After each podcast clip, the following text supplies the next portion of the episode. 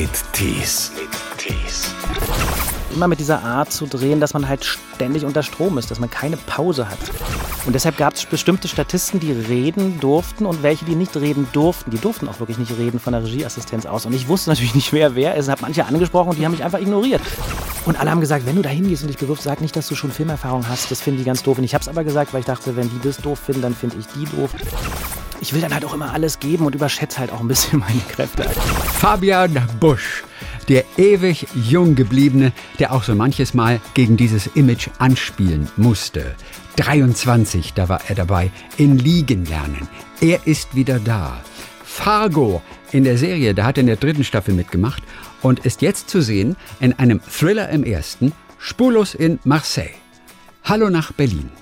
Ja, hallo nach äh, wo? Baden, Äh, Ba- Baden, Bade? Bade. Ja, wunderbar. Es sind unruhige Tage in Berlin, ne? Ach, schrecklich. Äh, ja. Mhm. Was hast du davon alles mitbekommen in der letzten Woche so?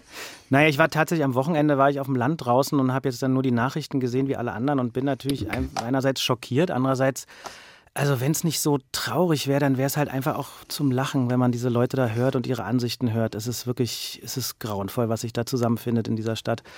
Aber ich glaube, es ist wirklich nur ein kleiner Teil unserer Bevölkerung. Und die sind halt alle gekommen.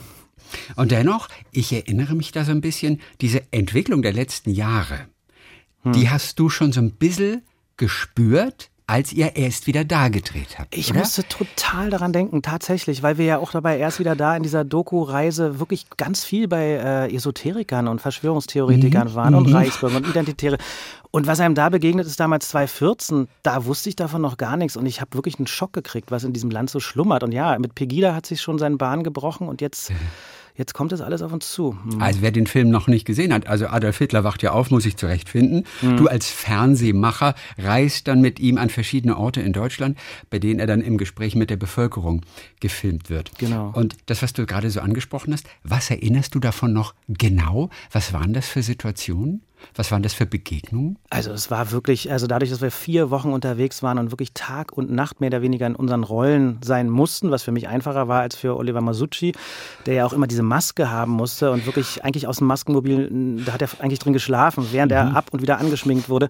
Das sind so viele Erlebnisse gewesen, dass ich das kaum einordnen kann. Das ist einfach ein, ein, ein, ein komischer Brei von Sachen, die ihr da auf einen zugestürzt sind. Und man hatte wirklich oft das Gefühl, man muss sich abends ganz heiß duschen, um das irgendwie wieder abzuwaschen. Weil man musste ja auch so ein Stück weit natürlich Interesse an diesen Leuten, in dem Falle heucheln für den Film. Ne? Und das ist, äh, da macht man sich ein Stück weit auch zu deren Partnern im Gespräch. Und das ist ein, kein gutes Gefühl, was das hinterlässt. Hattet ihr damals auch Sicherheitspersonal dabei, die euch auch im Notfall irgendwie beschützt hätten? Ja, hatten wir dabei und lustigerweise ist es tatsächlich, wir irgendwann nach vier Wochen, wir waren so drüber, wir wollten das einfach mal wissen und sind tatsächlich dann irgendwo in eine Disco hier in Berlin gegangen. Und das war das einzige Mal, dass wir tatsächlich von, von Leuten aus dem Kiez sozusagen äh, fast eins auf die Fresse gekriegt hätten. Und ich war so stolz auf unseren Kiez, weil das Schlimme war, dass einem in diesen vier Wochen tatsächlich von diesen ganzen schlimmen Leuten nie Gefahr drohte. Die fanden das ja super, die wollten Hitler umarmen, die wollten mit ihm kuscheln. Das ist so widerlich gewesen, dass man irgendwann dann dachte, es muss doch irgendjemand geben, der das Ganze nicht gut findet. Und das war, haben wir dann letztendlich hier im Friedrichshain gefunden und waren echt froh darüber. Er ist wieder da. Ein Film, den ich noch nicht gesehen habe. Aber es ist einer von diesen Filmen, die will man seit Jahren gesehen haben und er hat es nicht. Alleine die Bilder und die Szenen, die man daraus kennt, die sind ja her- wirklich her- herrlich. Und Also es die- lohnt sich auch wirklich tatsächlich, das auf der Blu-ray anzugucken, weil da von diesem ganzen Dokumaterial, was ich finde, die Seele des Films so ist, unglaublich viel äh, natürlich noch Material drauf ist, was nicht im Film gelandet ist. Hast du auch so einen Film eigentlich, bei dem du eigentlich sagst, oh Mann, ey, den will ich seit Jahren gesehen haben. Immer wieder sprechen mich Leute drauf an, immer wieder höre ich was davon. Nee, die Filme, die mich interessieren, die gucke ich dann schon eigentlich irgendwie früher oder später. Aber ich bin auch echt vergesslich. Also wenn mir jetzt irgendein Filmtitel nennst, hast du den gesehen, dann sage ich wahrscheinlich, nein, natürlich noch nicht, den wollte ich immer sehen. Mir fällt gerade keiner ein. Spurlos in Marseille. Ja. Da bist du jetzt zu sehen im ersten. Das ist ein Thriller. Roland Kaufmann hat den mit dir gedreht. Du, man kann schon fast sagen, hat ihn mit dir gedreht, denn es ist einer wirklich der wenigen Filme, die so ein Schauspieler hat, also die meisten, bei dem du in jeder Szene dabei bist. Das kann anstrengend sein wahrscheinlich, oder? In ist- jeder. Ja, also es ist jetzt für mich nicht absolut ungewohnt, aber tatsächlich die Art und Weise, wie Roland so Richter den Film dreht, ist wirklich extrem kräftezehrend, weil er einfach äh, irgendwann vor zehn Jahren oder so entschieden hat, dass er nicht mehr proben will, weil ihn das A, es ist in der Zeit heutzutage wirklich äh, wertvolle Zeit, die verloren geht. aber es interessiert ihn auch wirklich das, was oft bei Proben dann äh, verloren geht, also einmalig da ist und dann in den Takes dann später nicht wieder hergestellt werden kann. Und deshalb ähm, ist man im Prinzip auch wieder da wie so bei einer Doku-Reise. Man wird an ein Setting gebracht, die Komparsen sind instruiert und man wird reingeworfen, die Szene, man kennt grob die Punkte, an, die man, an denen man sich rumhangeln muss, aber man muss viel improvisieren und ständig wachsam sein. Zwei Kameras, die gleichzeitig laufen. Und das erfordert viel, viel, viel Konzentration, aber gibt einem natürlich auch einen irre Freiraum, die Rolle zu gestalten. Mhm. Also du fährst in diesem Film, so beginnt es mit deiner Frau, nach Frankreich in mhm. den Urlaub. Und ihr kommt in Marseille an, wollt dann weiterfliegen auf eine Insel, aber in Marseille selber will sie ganz kurz nochmal einem Bekannten etwas übergeben, verschwindet in einer Bar, in einem Restaurant mhm. und kommt nicht wieder. Genau. So, und dann erleben wir die nächsten Tage. Das ist auch fast atemlos eigentlich gefilmt. Das ist eine permanente Anspannung, hm. unter der du in diesen 90 Minuten bist. Wie anstrengend waren diese Dreharbeiten körperlich für dich? Tatsächlich war das schon. Ähm, Habe ich eigentlich eben gesagt, dass Roland Kaufmann den Film gemacht Roland hat? Kaufmann Roland gesagt, ja. äh, Susu Richter. ja. Und du hast mich nicht mal verbessert, oder? Nee, ich, war, ich habe überlegt, ob ich dir dazwischen grätsche, aber ich dachte, ich. Äh, du siehst, das war die ganze Zeit jetzt in meinem Hinterkopf und ich denke, irgendwas stimmte nicht. Nee, nee, Roland Susu Richter. Roland Susu genau. Richter. Witzigerweise, ich weiß gar nicht, wie ich auf Kaufmann komme. Rainer Kaufmann. Rainer Kaufmann. Ja. Hast du mit dem auch gedreht in letzter Zeit? Vor mal? Ewigkeiten, nee, 97, äh, kaltes und Tauch. Das ist eine ganze so. Weile her. Okay. Also zurück nach Marseille. Mhm. und zu der, den körperlichen Anstrengungen dieser Rolle? Also klar, Marseille ist eine Stadt, die fordert natürlich nicht nur den Geist, sondern auch, auch die, also ich meine, es ist einfach heiß, windig, es ist dreckig, es ist laut und allein das, das was das also immer so auf einen einprasselt, das tut schon sein Übriges und klar, man musste viel rennen, Treppe hoch, Treppe runter, über Dächer, äh, rein ins Auto raus, Schlägereien hier und, und immer, wie ich vorhin erzählte, immer mit dieser Art zu drehen, dass man halt ständig unter Strom ist, dass man keine Pause hat. Es gibt nicht einen Moment, wo man sagt, okay, jetzt bin ich mal im Off, jetzt kann ich mal halbe Kraft fahren, weil jetzt ist der Partner im Bild, was man ja eigentlich nicht machen sollte. Als guter Kollege macht man natürlich immer volle Kraft, aber klar, über mhm. so viele Tage ähm, ist es natürlich was anderes. Aber ähm, nee, das war wirklich, es war auch körperlich anstrengend. Und äh, ich bin auch jemand, der dann so ein bisschen ich will dann halt auch immer alles geben und überschätze halt auch ein bisschen meine Kräfte. Also wenn ich dann irgendwie die Treppen runterrenne, dann springe ich einfach auch mal sieben Stufen runter und verdrehe mir fast das Knie und bereue es dann bitter. Können wir es nochmal an einer Szene ganz speziell festmachen, mhm. die ganz gut demonstriert, dieses, dieses frische, gar nicht erst groß proben, möglichst einfach ins Wasser geworfen mhm. zu werden.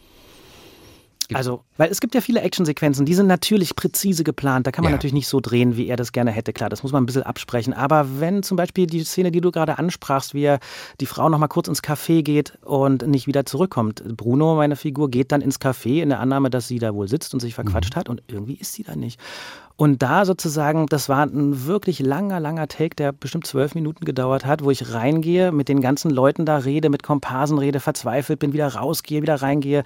Dann in der Zeit ist die Taxifahrerin Alia, gespielt von äh, Sabrina Amali, muss einmal um Block fahren, sich dadurch den Verkehr wühlen und das muss alles am Ende so hinhauen, dass ich dann wieder ins Auto steige oder dass sie gerade weg ist. Ich weiß nicht mehr, wie es genau ist. Auf mhm. jeden Fall, das sind so Szenen, es gibt so diesen einen Film, äh, Victoria heißt der von Sebastian ja. Schipper, da spürt man, die haben das natürlich 90 Minuten lang, diesen einen Take gemacht, aber man spürt diese, diese Energie, die dann plötzlich dann irgendwie da ist und nicht mehr weg will. Und so ein bisschen spürte man das eben auch schon bei zwölf Minuten. Da passieren Sachen mit einem, man funktioniert nur noch in der Figur und reagiert auf diese großartigen Komparsen natürlich auch. Das ist natürlich dann wichtig, dass so Leute halt mitmachen und nicht dann stumm ja. vor einem sitzen und nicht wissen, was, was, um was es eigentlich geht. Weil waren ja Franzosen, ich spreche kein Französisch. Ich musste mich da Aber Schauspieler?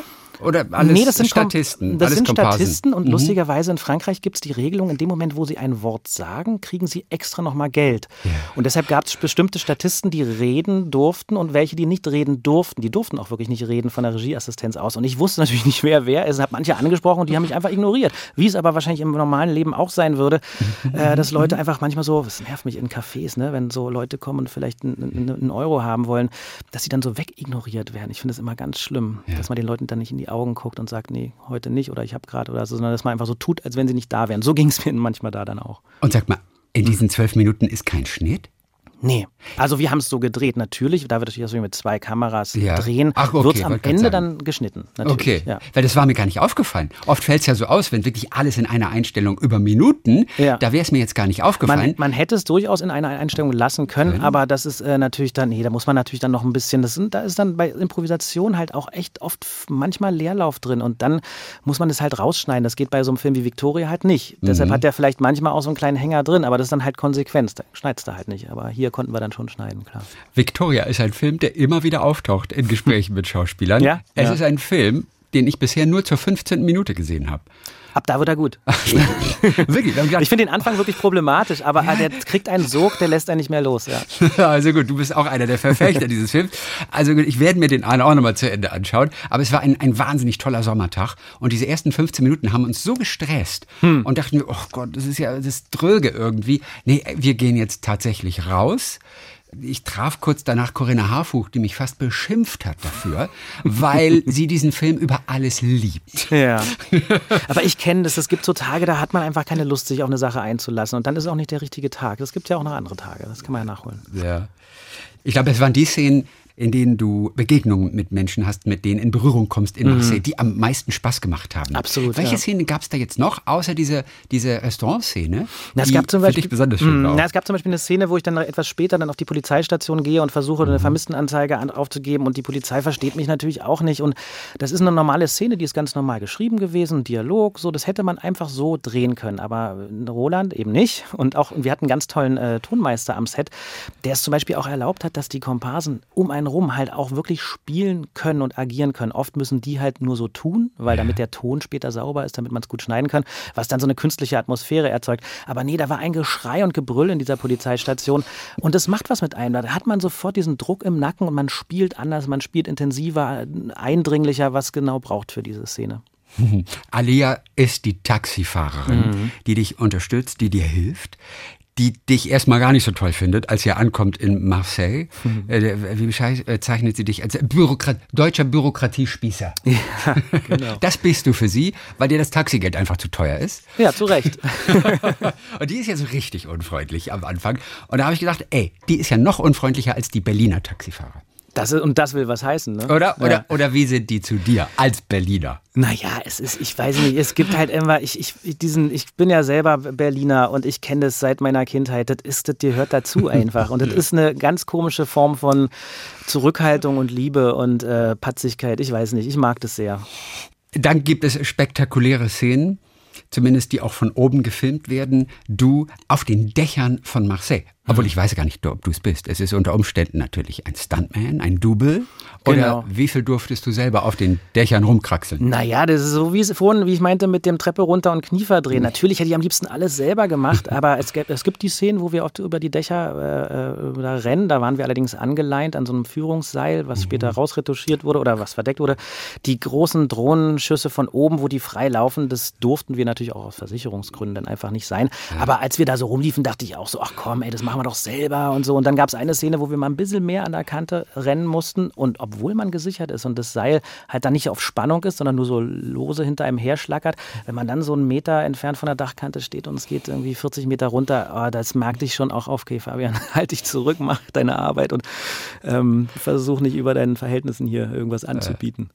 Es ist ein Film auf jeden Fall, der sehr nervenaufreibend auch für den Zuschauer ist. Also man, man, man atmet erst nach 90 Minuten eigentlich wieder so richtig durch. Fängt ja auch schon stressig an mit diesem Urlaubsstress hier. Du als Hausmann im Prinzip wartest darauf, dass die Frau von der Arbeit kommt. Ja. Ihr endlich gemeinsam in den Urlaub kommt. Hoffentlich schafft das auch noch pünktlich zum Flughafen. Chaos hier, Kinder werden bei den Großeltern gelassen.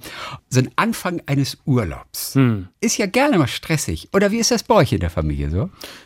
Naja, ja, natürlich. Es ist irgendwie, aber das geht, äh, es geht eigentlich nicht von mir aus, muss ich ganz ehrlich sagen. Ich bin eigentlich die Ruhe in Person und das stresst aber manche in meiner Familie sehr, weil ich halt so extra ruhig bin. Und ähm, es ist dann immer die Frage, wie lange ist man vorher vor einem Flughafen? Äh, ich, ich finde, es reicht eine Stunde. Manche denken, dass man muss zwei Stunden und sicherheitshalber zweieinhalb, weil wer weiß, vielleicht fährt die Bahn nicht und so. Ähm, ich riskiere, ich fahre da, ich bin nicht auf dem letzten Drücker, ich bin eigentlich ein pünktlicher Mensch, aber ich kann das irgendwie immer sehr gut einteilen, die Zeit. Siehst du, der Körpersprachexperte, der hat neulich noch gesagt, wie geht man mit Menschen um, die eben hektisch sind, die irgendwas vergessen haben zu Hause. Man soll nie ruhig bleiben, sondern man soll im Prinzip die Stimmung aufnehmen. Ah, sehr, und selber, der große Fehler, verstehe. Ja, und selber ja. hektisch sein. Nein, verstehe ich, ich helfe dir, warte ganz kurz, das hilft denen viel mehr als, bleib mal ganz ruhig, das finden wir. Das verstehe ich, aber das macht total Sinn. Auch wenn man sich streitet, wenn dann jemand extra ruhig bleibt und sagt, ich ja. schreie nicht, dann macht einen das natürlich wahnsinnig, das stimmt. Aber da denkt man selber gar nicht dran. Du brauchst ja, erstmal den Experten, der dir das nochmal vor Augen führt, dass du im Prinzip die Person spiegeln musst. Kennst ja, du vom Schauspielerischen richtig, auch wahrscheinlich. Richtig. Jemanden spiegeln, auf ihn eingehen und so ist ja auch Teil des Schauspiels. Ne? Ja, und dann braucht es auch wieder die Gelassenheit, sich in dem Moment daran zu erinnern, dass man diese Rolle zu spielen hat. Das äh, weiß ich nicht, ob ich das schaffe. Ja. Und wenn du später mal Autos verkaufen willst, musst du ja auch spiegeln. Ja Autoverkäufer beherrschen das ja in Perfektion. Stimmt, diese Vertreter, ne? Ja, ja, total. ja. Spannender Filmstoff, finde ich, gibt es auch viel zu selten, so Vertreterfilme. Ich finde das ein irres Rollenprofil. Vertreterfilme. Oh, ja. wäre wär das ein Horrorfilm oder wäre das ein. Es ist alles möglich. Ich glaube, von der großartigen Komödie bis hin zum Horrorfilm. Oder beides in einem. Das wäre natürlich dann der Film, den ich sehen wollen würde. Okay, also du willst gerne mal einen Vertreter spielen. Hm. ein Vertreter, der aber wenigstens noch Geheimagent ist. Naja, sagen wir mal so, ich finde es halt spannend. Also ich werde ja gerne so besetzt als der liebe, sympathische Kerl und so. Und das fand ich schon bei äh, Marseille jetzt toll, dass es irgendwie, dass man es jemand ist, dem man es vielleicht nicht so zutraut, der über sich hinauswächst. Und ich finde, gerne würde ich öfter so Rollen spielen, wo eigentlich ein, ähm, sagen wir mal, vordefinierter Charakter sich sein Innerstes nach außen dreht. Und das wäre bei so einem Vertreter halt auch schön, wenn einer, der einfach dann irgendwann durchdreht, so Falling Down, Michael Douglas mäßig. Mhm, mh. Welchen Beruf hattest du eigentlich neulich, als wir dich auch gesehen haben, in der Sommer nach dem Abitur? Mit Bastian Pastewka zum Beispiel, drei Freunde, die so ein ja. Konzert, das direkt nach dem Abi ausfiel, Madness, eure Lieblingsband, die wolltet ihr sehen in einem Konzert. Ja. Wurde aber kurzfristig abgesagt, es wurde nichts. Und jetzt trefft euch 20 Jahre später oder 25 Jahre? Genau, 25 später, Jahre später. Trefft wieder. ihr euch wieder. Ja. Alle sind natürlich ihre eigenen Wege gegangen, aber jetzt Madness haben sich wieder vereint und jetzt wollt ihr diesen Trip machen. Da bist du natürlich auch der, der etwas spießigere. Da hm. hättest du Vertreter sein können. Oder was warst du? ich war, ich war äh, ähm, Ratgeberschreiber. Ach, Ratgeber. Und habe mir heute zur Vorbereitung auf diese Sendung tatsächlich den, äh, die Sendung mit Bastian angehört. Mit Basti. Äh, das war wahnsinnig schön und ich kann es hier empfehlen, das in der Mediathek nochmal nachzuhören. Es ist einfach ein herrlicher Kerl, der Bastian. Du bereitest dich ja voll auf deine Interviews vor. Na, ich wollte mal hören, wer das so ist, mit dem ich heute so spreche. ja, ja, ich weiß noch. Basti hat erzählt, das war ganz schön eng bei euch im Auto, teilweise bei den Dreharbeiten. Ja, ja, eng und laut und lustig. Ja, ich glaube, der, der Kameraassistent, die, die haben ja immer äh, Kopfhörer auf, damit sie den Dialog hören und so, ne, im Studio. Ja. Äh, die haben irgendwann nur noch, die haben nur ein lachend in der Ecke gelegt und äh, gelegen und am zweiten Tag waren sie, glaube ich, einfach nur genervt von uns, weil wir ununterbrochen durchgequasselt haben. Siehst du, Basti habe ich gestern angeschrieben, habe gesagt, wenn dir irgendwas zu Fabian einfällt, mit dem spreche ich morgen, dann sag mir Bescheid. Aber er hat sich nicht gemeldet. Ach, dem fällt also nichts mehr ein. Nein, ein wunderbarer Menschenkollege. Oder? Das ist wirklich toll. Ja, ich bedauere es, dass wir so weit auseinander wohnen, sonst äh, ich würde den, glaube ich, wirklich, ich habe den sehr in mein Herz geschlossen. Aber der ist doch auch in Berlin. Auch ja, aber das hat natürlich auch immer was vor und los und ich, mein, ja, ich bin ja dann auch klar. nicht da und das ist immer so in der Filmbranche, man trifft sich viel zu selten tatsächlich. ja. Also, da wir zum ersten Mal zusammenkommen, will ich auch noch mal so ein bisschen zu den Anfängen natürlich zurückgehen. Also, deine Eltern waren ja beide auch äh, so Künstler. Mhm. Ähm, Varieté-Tänzer war äh, die Mutter, der, ah, nee, Vater war Varieté-Tänzer. Varieté-Tänzer, da lachen sie immer laut. Wer, das stand irgendwann mal bei Wikipedia. Dass ja, natürlich, es wird überall zitiert, natürlich. Ja, richtig. Und ich muss immer wieder das klarstellen, weil meine Eltern sagen, Fabian, bitte, wenn du gesagt, wenn gesagt wird Varieté-Tänzer, sag bitte, nee, sie waren Musical-Tänzer am Metropoltheater in Ostberlin. Okay, aber Musical, aber das, aber das Musical Metropol war man Varieté früher. Wollte gerade sagen, aber war es tatsächlich Musical, wie wir es heute verstehen, oder war es eine andere Art von Musical? Na, das Metropoltheater war damals so ein Musical- und Operettentheater. Das war so eine Mischung. Und ja. die waren halt im Ballett. Sie hatten eine klassische Ausbildung und waren auf so einem, äh, in so einem äh, Ensemble auch vor dem Theater noch und waren dann, daran kann ich mich am meisten erinnern, dann im Theater auf der Bühne. Da habe ich dann als kleiner Junge natürlich auch immer dahinter gestanden und durfte dann später auch Komparse sein. Und meine Eltern waren ja dann irgendwann auch zu alt zum Tanzen. Das geht ja relativ schnell mit Mitte 30. Und dann äh, war mein Vater Bühnenbildner geworden mhm. In die Bühnenbildnerei gegangen. Und ich dachte, ich werde halt dann jetzt Tischler und werde das auch so machen. Das war ja. mit, der, mit der Schauspielerei war bei mir gar nicht auf dem Schirm eigentlich. Also das hat dich fasziniert vom Vater auch. Ja, ich meine, das ist einfach irre, wenn du so einen Vater hast, der als Indianer auf der Bühne steht und oder als Gangster, äh, in manche mögen es heiß und dann so eine riesen Steppnummer da macht. Das ist schon echt aber dann Bühnenbildner. Das Tänzer kann ich nachvollziehen. Ja, aber, ja, doch, aber das, das hat dich auch interessiert. Oh ja, diese Miniatursachen. Ich meine, ich hatte eine Modelleisenbahnplatte zu Hause, natürlich mit meinem Vater zusammen. Da ja, haben wir irre ja, Sachen gebaut.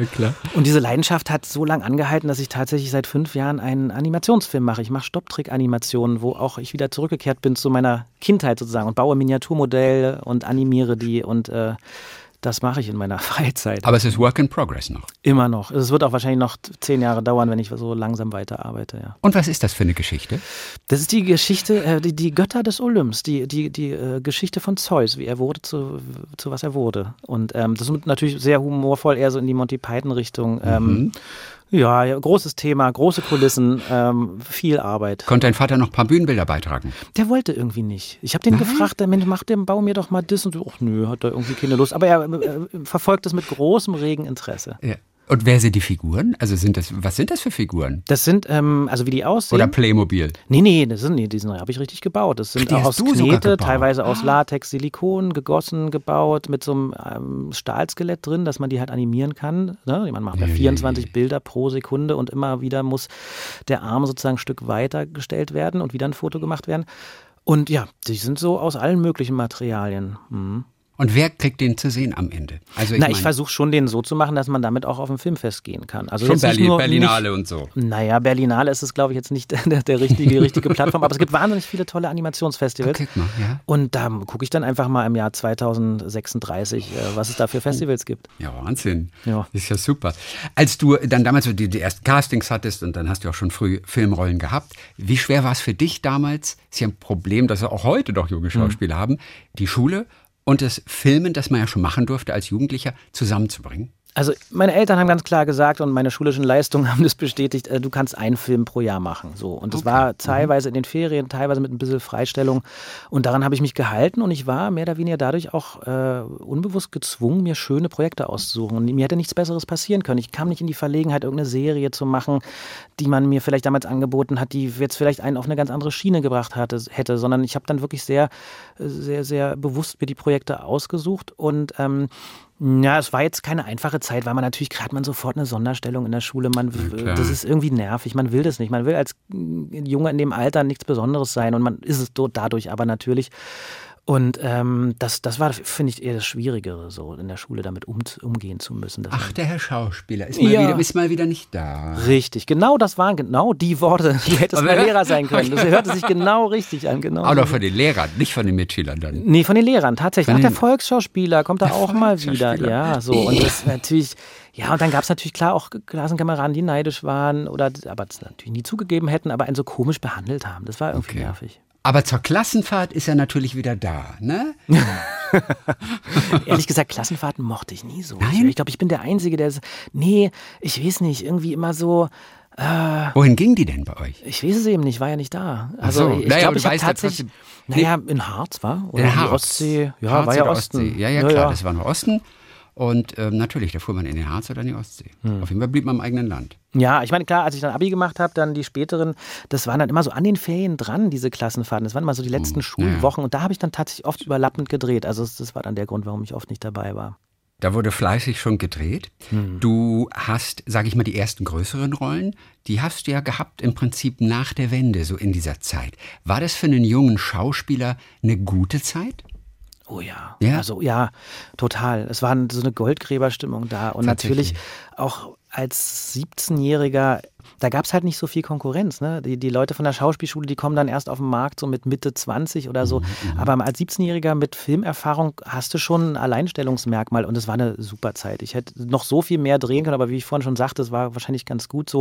Und ich hatte einfach das Glück, dass ich ähm, einen sehr kleinen Independent-Film unter der Milchstraße gemacht hatte 1993 und der war kein großer Kassenschlager, aber der Ja. war ein super äh, Lieblingsfilm vieler Filmstudenten zu der Zeit damals. Oh, Der so gezeigt hat, es geht noch mehr als deutsche Komödie. Man kann auch was, äh, was anderes machen, was Wildes und so. Okay. Sag Und einen Satz, worum es da ging. das war ein junger Schlafwagenschaffner, der äh, quer durch Europa fährt und die allermerkwürdigsten Sachen erlebt. Mit Detlef Burg und Sophie Reuss, eine tolle Besetzung auch. Und äh, ja, und das waren dann halt so Andreas Dresen, Hans-Christian Schmid, mit dem ich 23 gemacht habe, oder Heinrich Handlötten liegen lernen. Das waren alles Leute, die damals Filmstudenten waren und die die Milchstraße mochten und gern mal mit dem Fabian drehen wollten. Und das war mein Riesenglück, dass das so war. Kommerziell nicht erfolgreich, aber er hat dir einfach Türen geöffnet. Absolut, Das ist total, ja, ja. Geschenk dann eigentlich, Ja, ne? genau. Du bist so einer, bei dem die Leute ganz oft überrascht sind, dass du aus dem Osten kommst eigentlich, hm. oder? Das sieht man dir komischerweise nicht an. Lustig, das hat letztens Fritzi Haberland zu mir gesagt. Die meinte, Mensch Fabian, irgendwie sieht man dir überhaupt nicht an, dass du aus dem Osten kommst. Hat sie vor einer Woche zu mir gesagt. Ja, warum ist das so? Ja, warum ist das so? Ich weiß es doch auch nicht. Also ich habe das Gefühl, ich, ich erkenne Leute, die aus dem Osten sind, schon, ja. aber meistens an ihrer Art. Das ist eine komische Form von Verbindlichkeit und, und ähm, äh, Zugewandtheit, äh, Direktheit, das erkenne ich irgendwie. Was jetzt das Äußere ist, ich glaube ehrlich gesagt, ich habe seit Jahren einen Bart, ja, ja so ja. und irgendwie kriege ich den nicht weg, weil alle das immer gut finden. Und es war damals so ein bisschen der Trick, um mich endlich aus diesem jungen, äh, äh ich mhm. bin immer noch Schüler da sein rauszukriegen. Ich bin auch mal ein Vater und habe mir einen Bart Klar. wachsen lassen. Den kriege ich irgendwie nicht los. Ich glaube, ohne Bart sehe ich total ostig aus. Was auch immer das heißt. Ich entschuldige mich hier bei allen ostdeutschen Zuhörern. Ja, nein, das soll ja auch gar nicht wertend gemeint sein, aber man kann es nicht definieren. Aber nicht. irgendwas hm. ist da natürlich. Vielleicht ist es aber nur die Art, vielleicht ist es auch nur die Art und Weise zu sprechen. Das kann natürlich auch sein. Hm. Was war der Grund für den Bart? Also ganz konkret, gab war es ein Projekt nee, oder war es ein, ein Abend? Entstand es aus einer Bierlaune? Nee, das war tatsächlich eine bewusste Entscheidung, weil ich habe Liegen lernen gedreht, damals ja. 2002. Und es war für mich so gefühlt so der Sprung, da spiele ich jetzt nochmal den Schüler, aber ich gehe, weil der Film erzählt ja eine lange Zeit, ich, ich, ich zeige auch, dass ich ein Erwachsener sein kann. Das war für mich so irgendwie der perfekte Film dafür, um das allen Castern und Redakteuren mhm, zu zeigen. Mhm. War aber irgendwie nicht so. Danach ging es halt weiter mit diesen Rollen und irgendwie, ich glaube, weiß nicht, ob es mir irgendjemand gesagt hat oder ob ich es mir selber gedacht habe, ich, ich muss jetzt irgendwie mal optisch was verändern, das mhm. muss jetzt mal was her. Und da habe ich mir einen Bart wachsen lassen. Lange vor der Zeit, äh, wo alle Bärte trugen, was ja heutzutage irgendwie so hipstermäßig ist, ja. hatte ich so einen Bart und plötzlich tatsächlich kamen dann die erwachseneren Rollen. Und irgendwie, ja, wie es halt so ist, ich habe den Bart halt immer, weil abrasieren kann man ihn relativ schnell. Mhm. Aber irgendwie ist es dann oft so bei Castings oder so, da sagen sie, nee, ist doch super mit dem Bart, ach, nochmal ein bisschen kürzer oder nee. so. Aber ich, ich glaube, ich muss mal radikal den jetzt wieder äh, runter machen. Was ich auch tue, im November drehe ich einen Film, der spielt in der Kriegszeit und da hatten sie ja keine Bärte. Also da muss ich. In der Kriegszeit hatten sie ja. keine Bärte? Naja, nicht so Vollbärte. Ach so. Also, warum? Also habe ich nie Warum gesehen. eigentlich nicht? Frage ich mich gerade. Ich glaube, das war halt einfach, das war, das war, äh, das war zottelig, das war unge, unerhört, das war einfach so, ist man nicht rumgelaufen. Man war ja auch einfach viel mhm. besser angezogen. Ich meine, jetzt mal sagen wir mal die 30er, 40er Jahre in der Kriegszeit, äh, klar, an der Front hat es vielleicht einen Bart oder mhm. war es noch nicht gut angezogen, logisch, aber. Ähm, okay, und hier reden wir von einer Rolle, die nicht an der Front ist, Richtig. nicht als Soldat. Genau, also, das ist, okay. äh, die mhm. Wannsee-Konferenz wird verfilmt, das ist ein mhm. äh, trauriger. Abschnitt unserer Geschichte. Und ähm, klar, die waren alle geschniegelt und hatten keinen Bart. Also deshalb werde ich im November keinen Bart haben. Okay. Und ähm, ja. Dann wirst du wieder ganz jung. mal gucken, was dann passiert. Warst du mittlerweile auch schon wieder zu jung mal für eine Rolle dann? Mhm. Er, er, sagt mal nicht jung genug für eine Rolle. Oh ja, ich krieg graue Haare, das ist ein echtes Problem. Ah, die müssen also, weg dann immer wieder. Ja, das ist wirklich krass. Ja, also jetzt in, in, in Marseille sieht man es ja ganz gut. Da habe ich echt schönes, fülliges Haar, irgendwie in einer guten Farbe und so. Aber es ist natürlich, da wurde, da wird hinten mit so einem Schwamm die halbglätzige, die so durchglitzert, schon abgetupft und die Haare mhm. werden so strähnchenweise äh, wieder getönt. Ähm, das ist scheinbar im, vor allen Dingen im Fernsehbereich, würde ich jetzt mal behaupten, äh, müssen Leute, die Hauptrollen spielen, auf welchen Gründen auch immer manchmal ähm, mhm. ja, volles Haar haben oder so. Ich keine Ahnung, ob ich inzwischen jetzt mal mit gefärbten Haaren auch zum Casting gehe, weil ich habe das jetzt schon öfter gehört. So, ach, den Fabian mit den grauen Haaren, der ist alt geworden. Und in dem Moment, wo du die Haare färbst, äh, ach nee, stimmt eigentlich nicht, nee, eigentlich nee, ist okay. Also das ist wirklich, ähm, da braucht es manchmal das äh, von außen. Oh Gott, sag mal, zu jung, zu alt, zu, das ist ein, zu viel. Ein ständiger Haare. Kampf mit diesen Äußerlichkeiten. Das ist auch Gell, wirklich was, oder? was an dem Beruf mich manchmal ein bisschen ärgert, ja, dass es viel darum geht. Für dick, dünn, groß, klein, grauhaarig, halbglatze, es ist oft äußerlich. Aber klar, es ist auch ein visuelles Medium. Wahrscheinlich gehört es mhm. irgendwie auch dazu. Ja, Im Kino trifft man das nicht ganz so oft. Und du bist immerhin noch ein Schauspieler. Wie mag es mancher Schauspielerin gehen, die ja noch viel mehr definiert werden Absolut. über ihr Aussehen, ja, oder? Total. Und natürlich auch immer darüber klagen, wenn du dann über 40, 50 bist, kaum noch irgendwie eine vernünftige Rolle irgendwie mal Absolut. geschrieben zu bekommen. Ja, also ja. da geht es dir ja noch sehr, sehr gut. Da, ja, Und im richtig. Prinzip kannst du jederzeit in jede Richtung gehen. Das ist ja auch wieder das Gute. Du kannst ja, ganz schnell dich jung machen, aber auch wieder ein bisschen, ein bisschen alt bleiben. Eigentlich bist du extrem wandelbar. Ach, das ist aber ein nettes Kompliment. Vielen Oder? Dank. Das hört man natürlich gerne als Schauspieler, ja. Einer, der sowieso schon in Hollywood gedreht hat. Ich meine, was kann dem hm. noch passieren? Naja. Du hast einen Ausflug gehabt auf jeden Fall mit Fargo. Ich glaube, ja. dritte Staffel oder sowas. Ja. Da warst du auf jeden Fall dabei. Hm. Hast aber auch gedreht in Amerika, ne? In Kanada war das. In Kanada war ja. das, ja. Mhm. Inwiefern wird da tatsächlich anders gedreht? Was hat sich anders angefühlt bei den Dreharbeiten, wie ein Regisseur zum Beispiel mit den Schauspielern arbeitet, wie am Set mit einem Schauspieler umgegangen wird? Was hat dich da auch überrascht?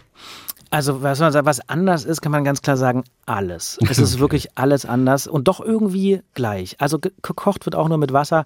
Mhm. Und ich mag schon, ähm, also jetzt so, ich gucke mir gerade auch immer wieder so, weil ich so liebe, die äh, Making-ofs von Herr der Ringe und so an.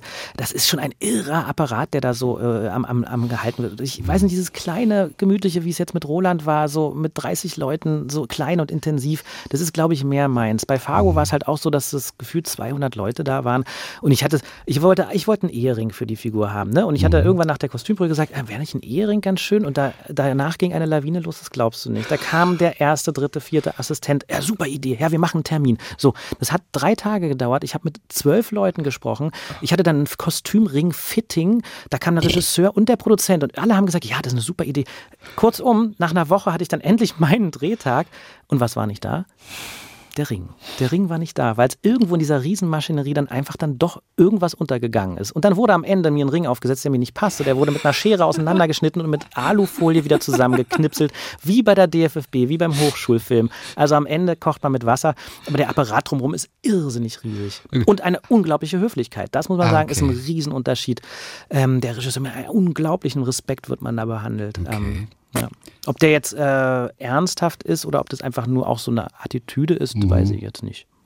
Du, wahrscheinlich hat die Gewerkschaft irgendwo an einem dieser äh, Stadien dazwischen gefunkt. Hm. Und wahrscheinlich musste irgendwie ein bestimmter Goldschmied, äh, dem man sich gegenüber verpflichtet war, irgendwo kommt doch in Amerika gernweise die Gewerkschaft Die Gewerkschaft war es. Hast die du die Gewerkschaft auch gemerkt? So Nö. am Set? Nee, nee. bei euch nee. nicht. Ach nee, Quatsch, nee, nee. Wir waren ja wirklich, als, also Silvester Groth und ich als deutsche Schauspieler da angestellt und wir waren auch mehr oder weniger in unserer Blase. Aber alle, die mit uns geredet haben, waren unglaublich zuvorkommend und es, uns wurde wirklich der Arsch hinterhergetragen, kann man schon so sagen. Aber man muss dann auch echt liefern, weil man mhm. merkt, es ist dann so ein straffes Zeitprogramm, dass die wirklich einfach wie so ein Zirkus vorbeikommen und mal eben die Szene drehen und dann wieder woanders entschwinden und da kommt eine Second Unit und eine Third Unit und alle drehen dann irgendwelche Details noch und also es ist irre durchorganisiert. Mhm. Ähm, aber und wenn du dann halt irgendwie einen Texthänger hast oder so, das, das geht nicht. Aber das war uns beiden klar und wir, ich glaube, ich war noch nie so gut vorbereitet okay. auf eine Szene wieder.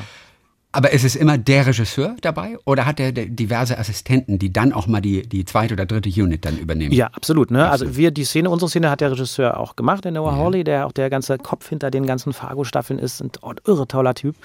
Ja, und dann kommen natürlich andere Regisseure und drehen halt die Sachen, die nicht so wichtig sind. Aber dann auch nicht mit uns. Ne? Also ich habe mhm. im Film dann später Sachen gesehen, die habe ich nie gedreht. Irgendwelche Füße von mir oder Hände, das sind ja nicht meine. Das drehen die dann irgendwann anders mal einen Monat später. Genau. Ach, herrlich.